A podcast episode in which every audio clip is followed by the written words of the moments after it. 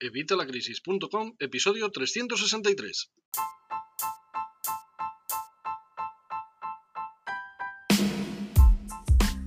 Hola, buenos días, buenas tardes o buenas noches. Soy Javier Fuentes de Vitalacrisis.com. Bienvenido una semana más, bienvenido un día más y bienvenido un miércoles más a este podcast de educación financiera y finanzas personales.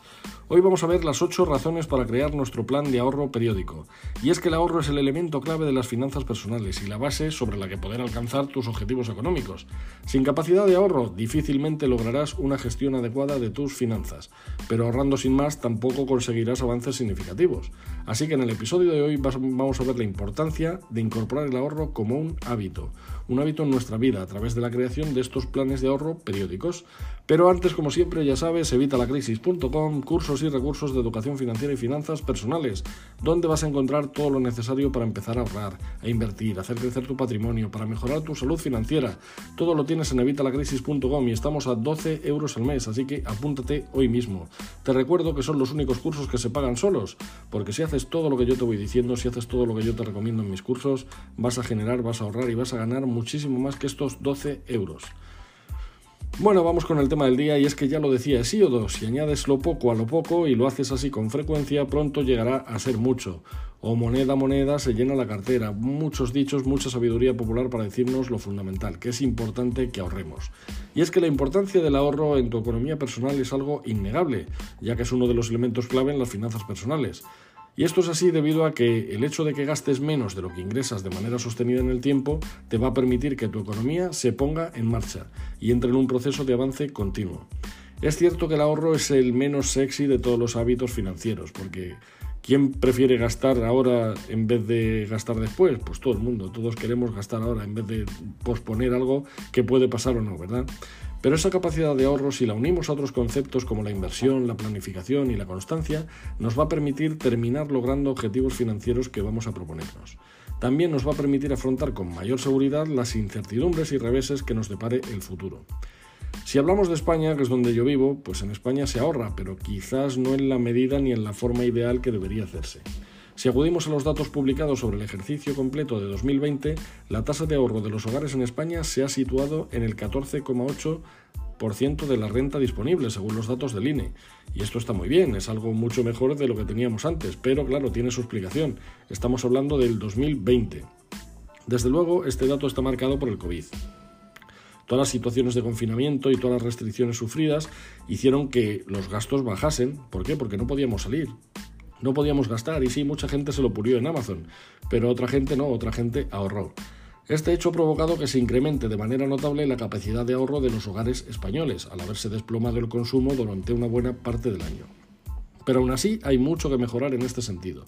A pesar de experimentar este incremento en el ahorro de los hogares españoles, que habrá que ver qué ha pasado en este 2021, también lo ha hecho la tasa de riesgo de, de pobreza del país. Esta tasa mide el porcentaje de familias que están por debajo del 60% de la media de ingresos anuales por unidad de consumo. Por tanto, la conclusión es clara. En España se ahorra, sí, y en los últimos tiempos se ha acelerado este proceso, pero ha sido por el COVID, y además se ha hecho de una manera muy desigual. El ahorro se concentra en un menor número de familias y son más los hogares que llegan a final de mes con dificultades económicas. Vamos a ver por qué debes crear un plan de ahorro periódico.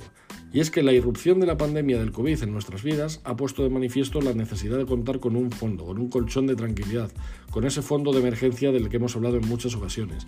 Algo que nos permita afrontar imprevistos. Ya lo veíamos también con las otras partes de la tranquicuenta, por ejemplo, la cuenta de imprevistos. Como hemos visto, hay muchas familias que han reducido drásticamente sus ingresos al no poder desarrollar su actividad laboral. No tiene por qué ser un acontecimiento de esta índole tan excepcional, pero en tu vida antes o después surgirán imprevistos y es necesario que estés preparado para afrontarlos. Por eso nuestro primer objetivo de ahorro siempre es esa primera parte de la tranquicuenta, el, el perdona, la cuenta de imprevistos. La manera de alcanzar esta seguridad financiera es a través del ahorro, incorporando como hábito en tu vida diaria este ahorro. En la medida de lo posible debes planificar tus finanzas y tu ahorro porque cuando tu economía personal te sea más favorable, más y mejores resultados va a proporcionarte el ahorro. Así que evidentemente no todas las personas parten con la misma ventaja o facilidad a la hora de ahorrar una parte de sus ingresos. De ahí la necesidad de que diseñemos un plan que permita alcanzar estos objetivos financieros. Pues yo que sé, comprarte un coche, dar la entrada para tu nueva casa, disponer de este colchón de tranquilidad o de la cuenta de imprevistos. Como te decía antes, incorporar el ahorro como un hábito en nuestra vida te va a facilitar que ese esfuerzo se vea reducido. Así vas a conseguir ahorrar de una manera más natural. Pero no solo debes conseguir ahorrar una parte de tus ingresos, será fundamental que ese ahorro lo rentabilices para lograr que tu economía avance de una forma más efectiva. Por ejemplo, canalizando ese dinero hacia productos financieros adecuados a nuestro perfil de riesgo y objetivos. Así vamos a obtener una rentabilidad a través de ellos. Y esto, cuanto menos, nos va a compensar la pérdida de poder adquisitivo con el paso del tiempo y el efecto de la inflación, que ya sabes que estamos rondando el 10%.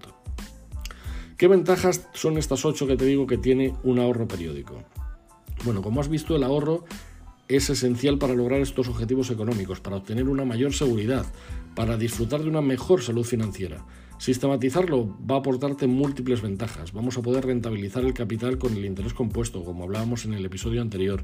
Vamos a reducir el riesgo, vamos a combatir la inflación, vamos a tener un mayor control sobre el dinero. Muchísimos. Pero bueno, vamos a definirlos en estos ocho. ¿Vale?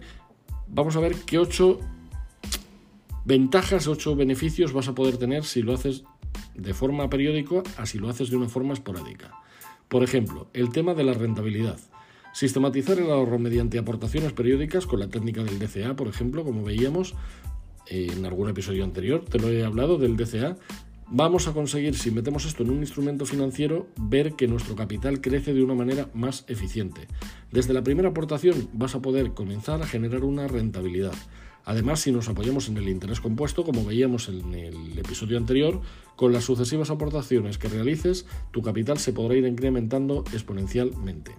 Además, vamos a tener menor riesgo. Si invertimos de forma sistemática, contribuimos a reducir el riesgo de la inversión, ya que al realizar sucesivas entradas en el instrumento financiero que elijamos, estas van a tender a equilibrarse con el tiempo. Esto significa que te van a tocar mejores y peores momentos del mercado, y esa recurrencia de las aportaciones amortiguará esos posibles vaivenes que se puedan producir. Si en vez de esto realizas aportaciones esporádicas, el riesgo que vas a asumir con esa decisión es mucho mayor. Vas a quedar expuesto al momento del mercado en el que decidas entrar y a la decisión de elegir cuál es el mejor momento para invertir, lo que ya sabes que no siempre estaría fácil. Además, como te decía, vamos a combatir la inflación. Ahorrar a través de algún instrumento de inversión es la mejor manera de evitar la pérdida de poder adquisitivo por el efecto de la inflación. Me refiero a elegir determinados productos o tipos de inversión, ya que hoy en día difícilmente podrás lograr esto a través de los tradicionales productos de ahorro, cuya rentabilidad es escasa o nula. Aunque ya te adelanto que con la subida de los tipos de interés, dentro de poco vamos a volver a ver cómo los depósitos van subiendo su rentabilidad, que sí, que no te digo que vaya a ser algo para tirar cohetes, pero dentro de poco volveremos a ver que vuelven a estar en el 1, en el 1 y pico, y bueno, pues a lo mejor empieza a ser una forma para tener ahí, aunque sea el colchón de tranquilidad. Además, otra de las ventajas es que tiene un menor esfuerzo, porque el esfuerzo de realizar para un mismo capital ahorrando es menor si éste lo distribuyes en un plazo más amplio de tiempo que si lo concentras en una única aportación o solo unas pocas. No es lo mismo meter un millón de golpe que ir metiendo 100, 100, 100, 100 hasta que lleguemos al millón. Además vamos a tener más flexibilidad. Una vez establecida la cantidad, periódica que vamos a ahorrar, ante los cambios en nuestra situación financiera, o por lo que sea, porque decidas otra cosa, siempre vas a poder cambiar, modificar, aumentar o reducir esta, eh, esta aportación, incluso puedes llegar a suprimirla, obviamente. Además tiene ventajas fiscales. Esta es una característica importante y aún más si por tu perfil de ahorrador tienes una alta sensibilidad a la fiscalidad. Muchos de los instrumentos financieros que se utilizan como vehículo para el ahorro, pues los fondos de inversión, los indexados, los planes de pensiones, los seguros de ahorro, los planes de ahorro sistemático, todos presentan alguna ventaja fiscal como incentivo. Por ello es importante que controles qué ventajas fiscales, si es que las tiene, te puede aportar el producto financiero que has elegido. Además estaría la penúltima que sería el compromiso. Al constituir un sistema de aportaciones periódicas va a contribuir a reforzar tu compromiso con el ahorro, enfocándote hacia la consecución de los objetivos financieros que te hayas establecido. Y por último, vamos a tener un mayor control del dinero, Constituir aportaciones periódicas, a ser posible de manera sistemática, te va a permitir controlar de manera más efectiva tu dinero, al tener dicho capital que vas a tener destinado al ahorro de manera separada al resto de los gastos ordinarios. Pero vamos con la amiga. ¿Cómo establecer este plan de ahorro periódico? A ver, crear un plan de ahorro periódico es un proceso normalmente muy sencillo. Solo hay que tener en cuenta unos puntos. Tienes que entender para qué ahorras. Cuáles son los objetivos que te planeas, que te planteas, perdón, alcanzar. Tenemos que cuantificar qué capital queremos alcanzar y en cuánto tiempo. Es fundamental que esto sea coherente con tu nivel de ingresos, no vayamos a montarnos el cuento de la lechera. Tenemos que decidir el producto financiero, si es que lo vamos a utilizar, a través del cual vamos a crear nuestro plan de ahorro. Es muy importante que conozcas las características, los riesgos, la liquidez de cada alternativa. Ya sabes que yo, por ejemplo, digo que todo lo de la tranquicuenta no hay que mirar tanto la rentabilidad, luego ya sería con lo que pasa después. Después de la tranquicuenta sabes que va todo a inversión y ahí sí recomiendo mirar esto. Yo, por ejemplo, toda mi tranquicuenta está en MyInvestor y en Orange Bank y me dan solo un 1%, pero yo voy mañana y saco el dinero. Luego, tenemos que decidir el importe y la periodicidad del ahorro. Tenemos que ver cuánto vamos a meter y cada cuánto tiempo. Y por supuesto, ejecutar la transferencia y controlar que se realice sin incidencias, si por, si por ejemplo lo hacemos programado.